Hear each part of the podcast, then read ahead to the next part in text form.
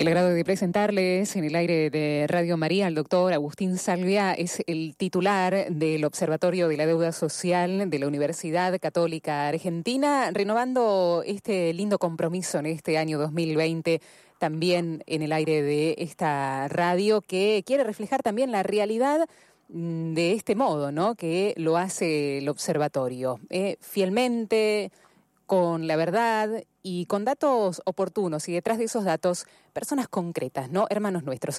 Eh, Agustín, ¿cómo estás? Buen día. ¿Cómo estás? Bien, gracias. Gracias por decir que sí este, una vez más. Sí, no, un gusto, un placer. Bueno, arrancamos un 2020, arrancamos también dentro de este 2020 con cambios en el país, eh, un nuevo gobierno. Desde el vamos, bueno, primero gracias por, por este compromiso de, de ustedes, de todo el observatorio, en querer reflejar la realidad. Eh, ¿cómo, ¿Cómo fue el trabajo en estos primeros meses de este año, Agustín? Bueno, a ver, uy, bueno, eh, es largo, pero también tuvo sus su políticos, ¿no? Eh, cambio de gobierno, presentamos el informe el 5 de diciembre, y mm, donde mostramos un diagnóstico de problemáticas de pobreza, tanto por ingresos como pobreza, lo que llamamos multidimensional, de acceso a derechos económicos y sociales, como un problema estructural en Argentina. se hizo ese, ese día la presentación y en el contexto del 5 de diciembre, donde eh, el presidente Macri dio su primera y última cadena nacional dos horas después de nuestra presentación. Y esto ya generó cierta, eh, no sé, como, como agravamiento de la grieta político-ideológica sin tomar en cuenta, pasando por alto la grieta social, ¿no? Entonces eh, hubo una fuerte movida política en ese momento acerca de de cómo y por qué estábamos dando los datos en esa oportunidad, como si los hubiésemos dado para alterar eh, eh, la cadena nacional del presidente. Yo quiero ser sincero y aclarar esto para, para los oyentes, y lo hacemos en todos los espacios, lo estamos haciendo claro. Eh, nunca hubo ninguna intencionalidad política. la presentación se organizó con dos meses de anticipación, la aquella cadena nacional con dos días de anticipación, fuimos informados dos días antes. Los expositores más allá de mi exposición y de un, eh, un colega de economía que, que, analizaba la situación fiscal y financiera del país, eh, todos los análisis se hicieron pensando en una mirada de largo plazo, no de coyuntura, y los comentaristas fueron eh, dos personas destacadas en el campo de, de, de las políticas sociales, pero de distinta orientación. Tomemos en cuenta que es Eduardo Madeo, que fue en su momento ministro de Desarrollo Social, en la etapa de Menem y que actualmente, bueno, era todavía diputado eh, de la Nación para el grupo de, eh, Cambiemos, y Daniel Arroyo, ¿no? militante peronista, también ex viceministro de Desarrollo Social en el campo, en, el Ministerio de Desarrollo Social de la Nación y, y de la provincia de Buenos Aires.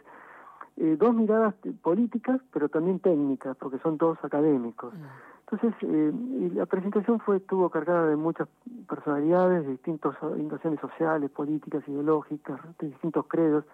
Fue abierta. Bueno, todo esto eh, en un contexto de manejo de las redes sociales estalló el 28 de diciembre, en donde fuimos víctimas de alguna manera de una corrida política, de una operación política, eh, marcando, orientando como que habíamos cambiado el informe, que nuestro informe de 40,8 horas aparecía con una reducción, habíamos dicho que había un 40,8% de la población en situación de pobreza, que lamentablemente habían subido 12 puntos porcentuales en los últimos dos años, que la crisis no era catastrófica, pero que sí se había agravado la situación social.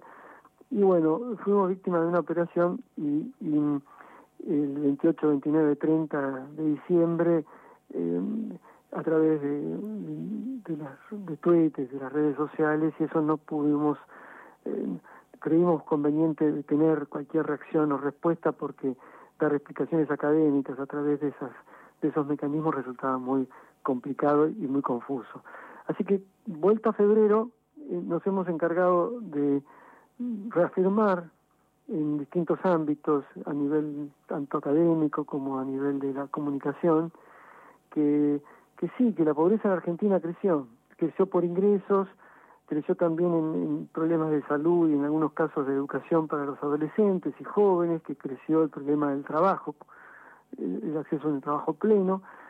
Venimos señalando esto desde una mirada de pobreza de derechos, eh, pero que también hubo mejoras, en todo caso sí efectivamente eh, en los últimos 10 años Argentina mejoró en materia de acceso a servicios de cloacas y agua corriente para las poblaciones más pobres, no las más pobres de todas, pero seguramente los sectores medios bajos o sectores populares de los conurbanos lograron mayor acceso a servicios públicos e incluso también ha mejorado aspectos vinculados al medio ambiente y la educación para los más pequeños de 4 a 12 años o incluso en algunos eh, segmentos adolescentes eh, ha habido eh, se observa mayor retención escolar. En un panorama de una Argentina que no cambia estructuralmente, y eso también lo venimos diciendo, que venimos teniendo una Argentina de un tercio de la sociedad que está globalizada, que eh, mira el mundo, que eventualmente no ha sufrido tanto las crisis, que está con suficiente capital cultural y educativo para sortear los fenómenos de, de las reconversiones productivas, que más allá de los problemas de coyuntura que genera, por ejemplo, todo este virus que, está atravesando a, nivel mundial, tiene información y capacidad para defenderse frente a, esos riesgos, eh, así como también al cambio tecnológico o incluso a una situación de recesión o de crisis financiera. Mientras que tenemos en, la parte intermedia de la sociedad, un tercio de la sociedad argentina que eh, es muy vulnerable a las crisis, eh, clases medias bajas, sectores jubilados o pensionados, obreros empleados con cuasi calificados o semi calificados o de baja calificación, aunque sean trabajadores formales, eh, pequeños eh, cuentapropias, eh, no profesionales, pero que están de alguna manera con negocios regulares o estables. Bueno, estas crisis lo golpean fuerte y una inflación con estancamiento, como venimos teniendo en los últimos eh, ya el último año y medio, eh, produce un deterioro importante en materia de, derechos económicos y vulnera aspectos vinculados a la educación y a la salud. Y un tercer grupo, que también queda claramente diagnosticado en Argentina, que se viene empobreciendo sistemáticamente cada vez más, es el tercio de la sociedad inferior, de los descartados, de los más pobres, que sobre los cuales hay una alta concentración de programas sociales, porque el mercado no les está dando empleo, porque la educación expulsa a esos jóvenes o esos niños, el hábitat es un espacio de, deterioro de, de las condiciones de socialización y es un mundo de conflictos y de estrés y de violencia, en donde eh, no se consigue un trabajo estable y donde se consiguen changas o incluso donde el narcomenudeo o actividades ilegales empiezan a atravesar y a fragmentar eh, los valores y, la, ética social o comunitaria. E, ese, ese tercio de la sociedad excluida en Argentina hoy es más pobre que hace un año, dos años atrás, más pobre estructuralmente hablando. Ese mismo grupo es más pobre también que hace un ciclo político atrás, que el anterior gobierno, que el anterior del anterior, que el ciclo económico anterior, incluso son más pobres hoy esas familias que lo que eran sus padres. Entonces, mientras que las otras dos partes de la sociedad han logrado ciertos progresos y, y más allá de que una sea más vulnerable a las crisis, han logrado avances en materia de movilidad social, este tercio lo ha hecho en forma involutiva, lo ha hecho con un mayor deterioro.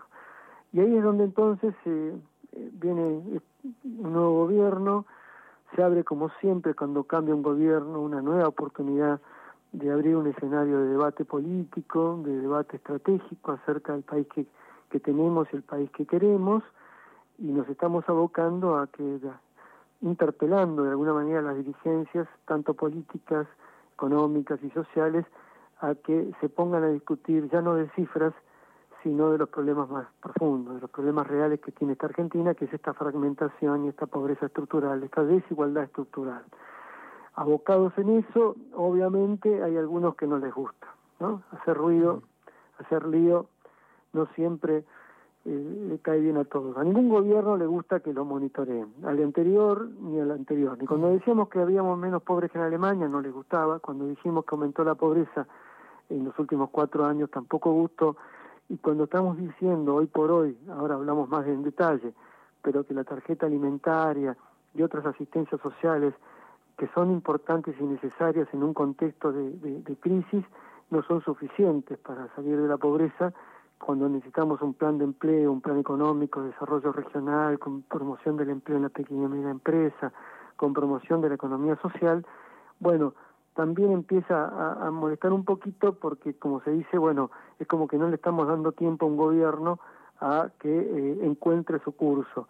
Yo creo que nunca estamos en contra de un gobierno, es muy importante decirlo así, no ni a favor ni en contra, lo que estamos a favor es de, de políticas de Estado que superen los problemas estructurales que tiene el país, que sean inteligentes, que se basen en diagnósticos basados en evidencia, mientras que también estamos eh, en contra de las malas políticas o de las malas prácticas. En este momento creo que la mejor política que podríamos tener en un contexto de este tipo es estar poniéndonos a pensar en el día después de la de, una espera, esperable salida adelante, estabilización de la economía y salida de la crisis.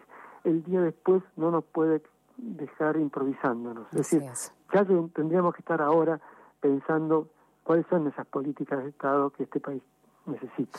Hacemos una pequeñísima pausa, si te bueno, parece. me, hablé solo.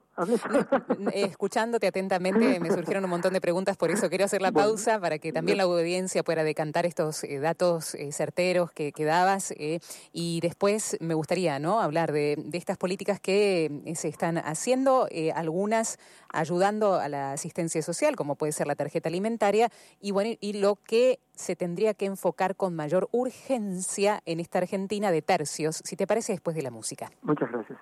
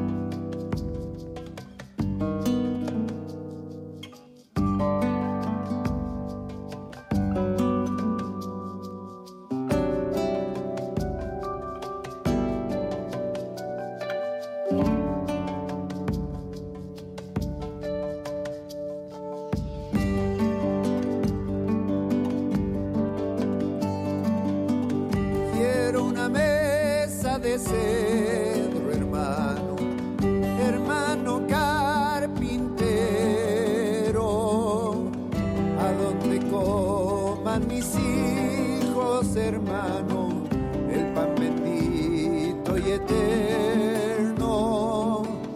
O puede ser de algarrobo, hermano, o de madera de sueños, para que sueñen mis hijos, hermano, en largas noches de invierno.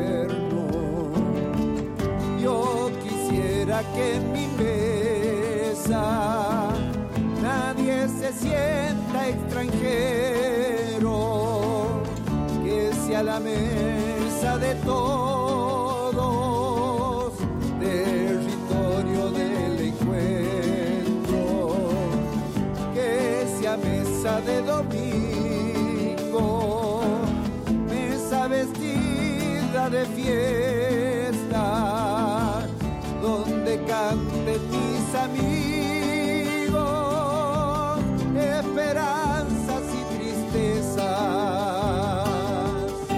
Una gran mesa, ¿no? Y no una mesa de tercios. Agustín Salvia con nosotros es el titular del Observatorio de la Deuda Social de la Universidad Católica Argentina. Eh, que nos podamos sentar, el deseo, ¿no? Es este, que nos podamos sentar, Agustín, todos en una misma mesa como argentinos sea del tercio que pertenezcamos en este momento. Yo me quedaba pensando en, en, este concepto que vos volcabas, que este tercio de la Argentina sometida a vulnerabilidad, fragilidad de derechos económicos y sociales, no tiene cómo defenderse. Y nombrabas cosas muy reales, ¿no?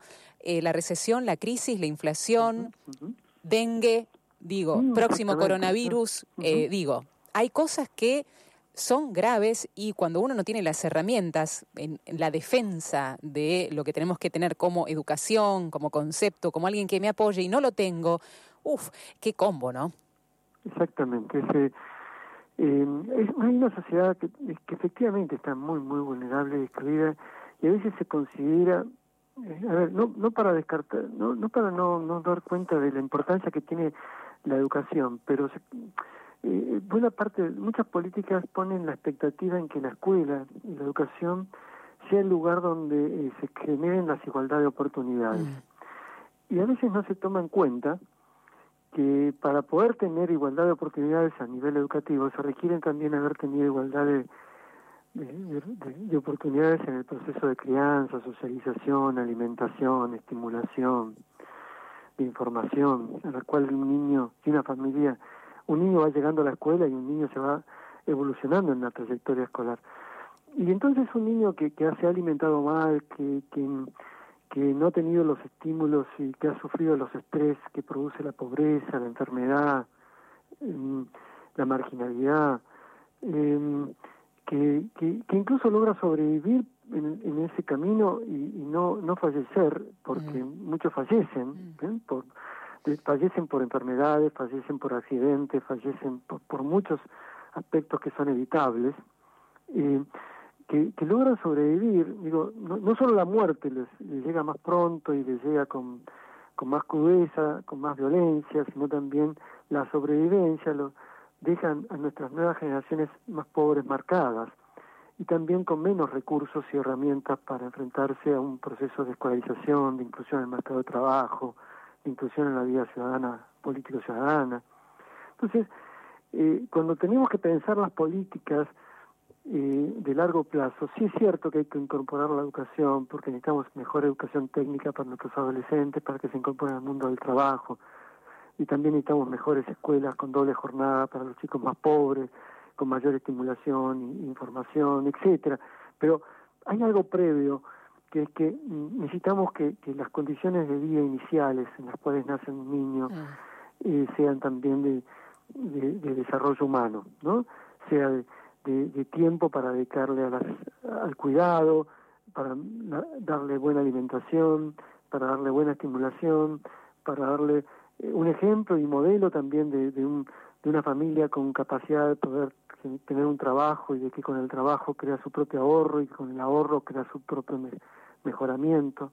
Entonces, pensar eso son políticas de Estado no son burbujas de consumo. Esto es lo que tendríamos que evitar. Es decir, eh, qué bueno que salgamos de esta crisis. Sí, sí, está bien, pero ¿cómo vamos a salir de esta crisis? Con una nueva burbuja de consumo que al año, dos años volvamos a caer en la situación y que nada de lo que estamos hablando se resuelva.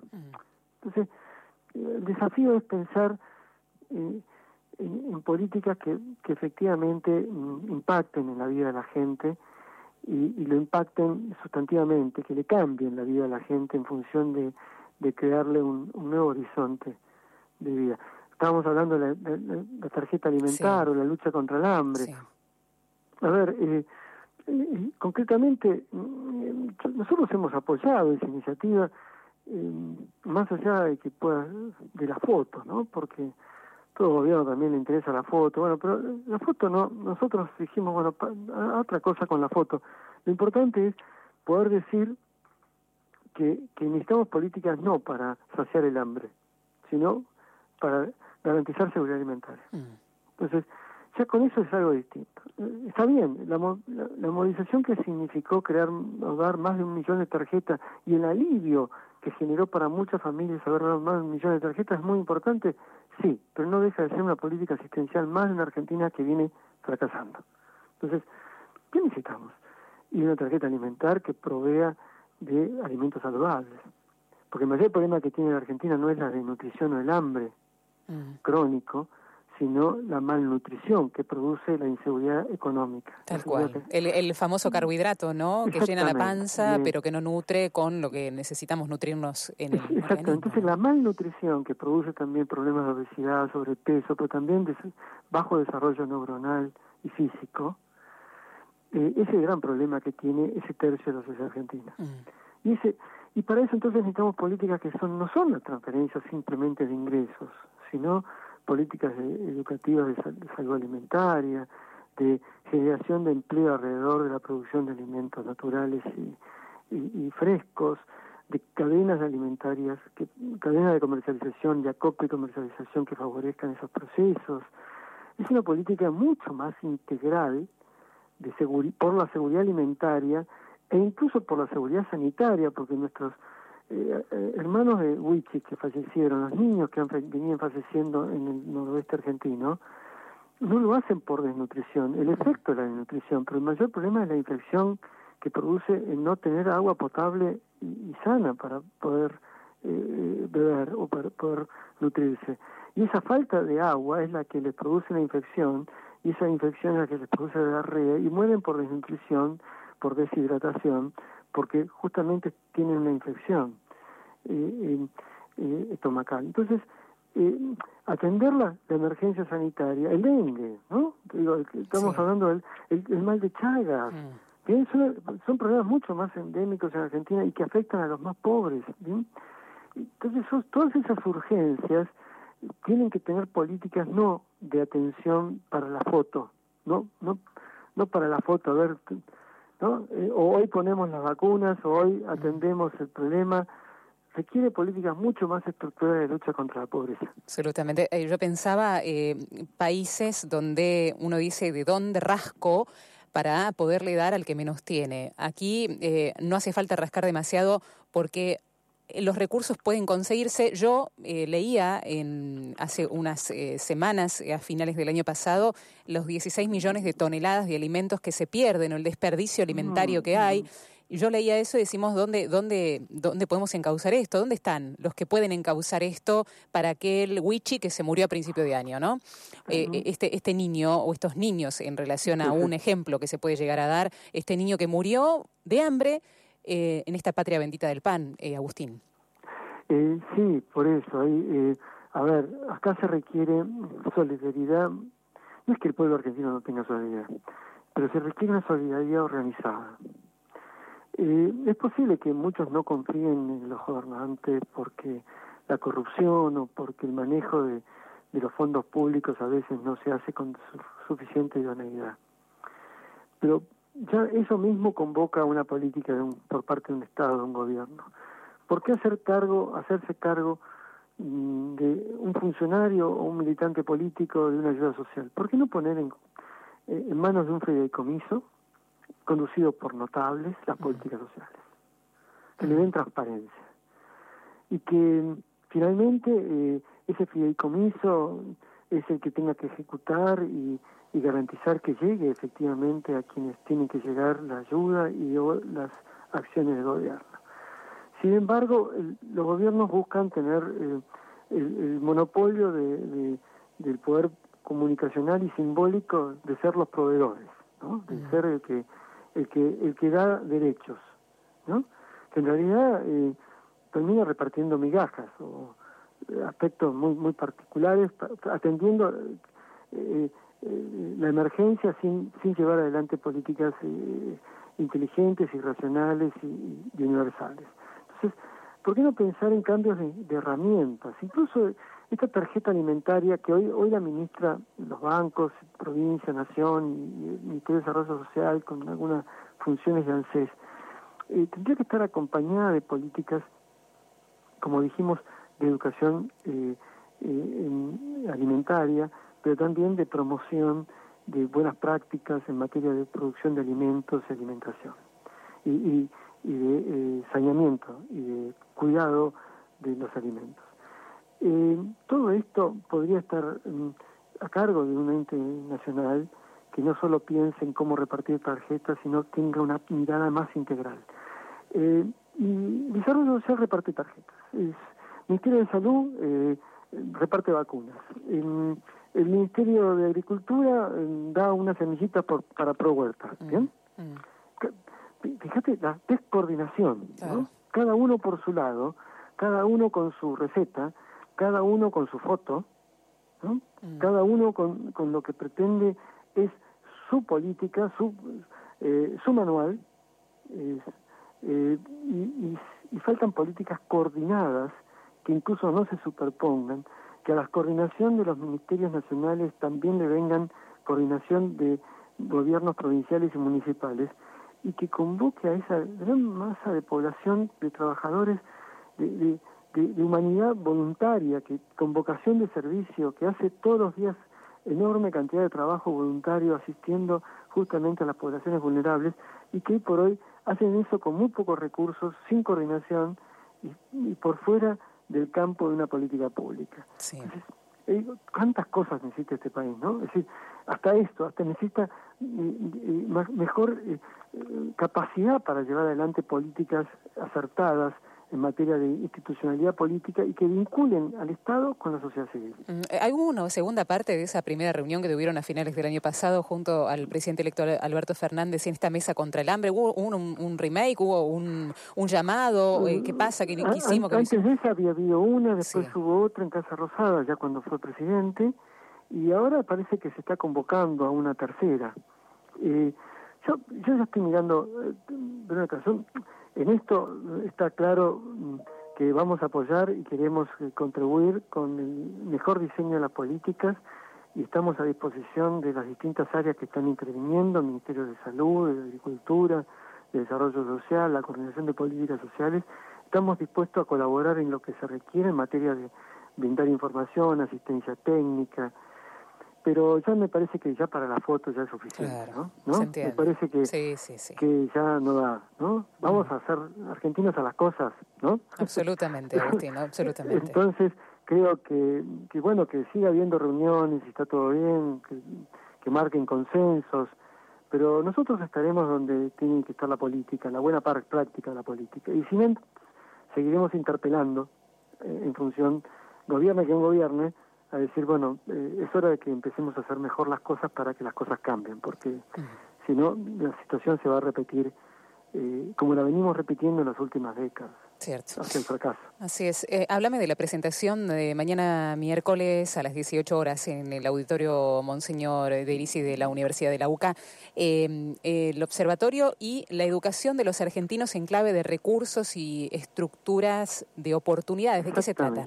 Algo comenté al principio mañana eh, Janina Tuñón, que es la directora del, del, programa de, investigación sobre, sobre, las infancias, presenta un informe que eh, coordinó mm, basado justamente en la problemática del acceso a la educación y las trayectorias educativas tanto de niños como de adolescentes y de jóvenes, y cada uno en su respectivo nivel.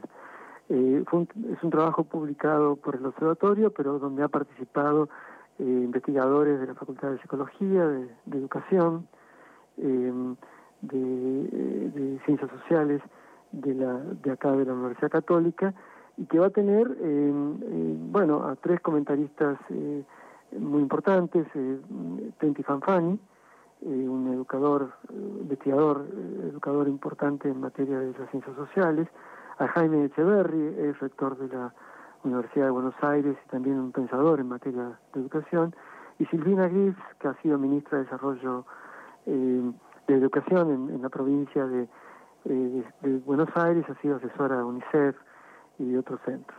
Esos son los comentaristas. Eh, la presentación está abierta, hay que inscribirse, eso sí, pero es abierta en la página web de uca.edu.ar barra observatorio van a poder inscribirse quienes quieren asistir.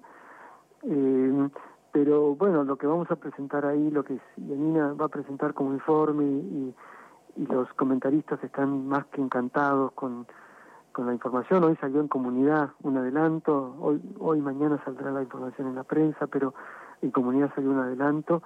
A ver, ¿cuál es la crudeza que estamos mostrando la información eh, que surge de nuestras investigaciones?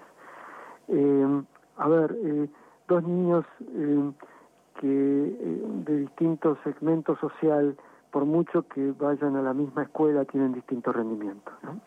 Dos niños que han experimentado, que no tienen biblioteca o internet en su casa, tienen efectos eh, secundarios en materia educativa de muy distintas trayectorias. Em, incluso eh, familias monoparentales, eh, frente a las, familias biparentales, enfrentan también rezagos para quienes se crían en esas condiciones. Mostramos que la relación, padres jóvenes que pueden estar afectan también eh, los procesos de desarrollo educativo de, los, de sus hijos. Es decir, el embarazo adolescente mm. tiene efectos sobre el resultado final eh, que eh, los chicos logran en materia de, escolarización. el acceso a la educación secundaria es casi universal, pero poder terminarla y terminarla en condiciones de calidad es un privilegio para un tercio de los jóvenes. poder seguir la universidad eh, se va ampliando el campo de, la proyección a, la carrera universitaria, pero el éxito de terminarla y terminarla y, poder con esto hacer una carrera profesional también está restringido para ese tercio superior de la sociedad. Em, vamos mostrando con toda la investigación que eh, no es solo un problema del sistema educativo, de los, sino que el problema empieza antes. ¿no? Empieza en las condiciones de vida, de crianza, de socialización, de nuestros niños y empiezan las desigualdades económicas y sociales que, que atraviesan a, y regionales. Que atraviesan a nuestra sociedad. Entonces que cuando pretendemos una sociedad más equitativa tenemos que pensar en mejores políticas escolares, educativas, pero primero, primero tenemos que pensar en qué contexto social, económico, político se dan esas reformas escolares, educativas.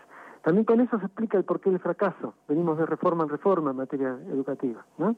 Y, ninguna parece acertar en clave a cómo eh, garantizar que los niños más postergados eh, tengan compensaciones con la escuela o que todos puedan acceder y terminar la secundaria, todos los jóvenes, y o que adolescentes, y que todos los jóvenes puedan tener las mismas oportunidades para llegar a la universidad y hacer una carrera profesional en un país que requiere de muchos profesionales en medicina, en ingeniería, en trabajo social, en comunicación, bueno, para justamente construir un país distinto.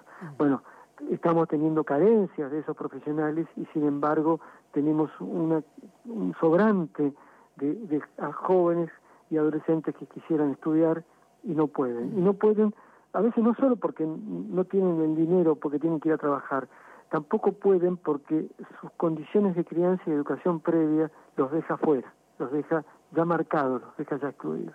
Entonces, eh, ¿qué mostramos? Una, eh, de, alguna manera es políticamente incorrecto lo que vamos a decir, porque queremos desmistificar a la educación como el gran salvador de, este país. ¿no? Es decir, desmistificarlo no quiere decir descartar su importancia, pero quiere decir no pongamos que este país va a salir adelante cuando eh, todos eh, logren tener mejor educación. Sino que hay un paso previo. Hay un paso previo. Este país va a salir adelante cuando, junto con una mejor educación, todos tengan las mejores condiciones, la igualdad de condiciones para ingresar a, eh, a, a, un sistema educativo. Cuando problemas básicos como la alimentación, el hábitat, la, la salud, estén garantizados en la etapa de crianza, en la etapa de, de, formación de la vida humana. Eh, y, estos son los grandes temas que tenemos que debatir, ¿no? Temas como hoy por hoy en, en, materia de discusión de aborto, sí, aborto no, nos dejan, nos ponen en, un segundo plano de discusiones mucho más profundas, mucho más importantes, como es que no estamos garantizando igualdad de oportunidades a las nuevas generaciones, ni, ni igualdad de vida, de condiciones de vida a las nuevas generaciones, y que estos grandes temas tienen que estar en la agenda, Verónica, tienen que estar, tienen que, tenemos que interpelar a las clases políticas y económicas, a las dirigencias, para, decir, estos temas son los que tenemos que discutir, estos temas son urgentes, y si no empezamos ahora a discutirlos, eh, la sociedad se va a seguir reproduciendo sus desigualdades y cada vez va a ser más difícil. No se pierda entonces la presentación mañana miércoles 11 de marzo, 18 horas, para informes e inscripción en www.uca.edu.ar barra observatorio. Agustín Salvia, como siempre, es un placer hablar contigo. Bueno, no, gracias a ustedes por el llamado y acá siempre a disposición. Y está está muy bien esto de escucharnos y, una vez por mes y seguir intercambiando. Me, gusta la idea y me parece una, una linda siembra, ¿no? Agustín, muchísimas gracias. Un abrazo fraterno. Bueno, un abrazo grande. Al final de nuestros encuentros, hasta que Dios y la Virgen nos vuelvan a juntar para la alegría y para la emoción. Y ahora una pregunta. ¿Qué antiguo Paché tan raro? ¿Qué extraña divinidad?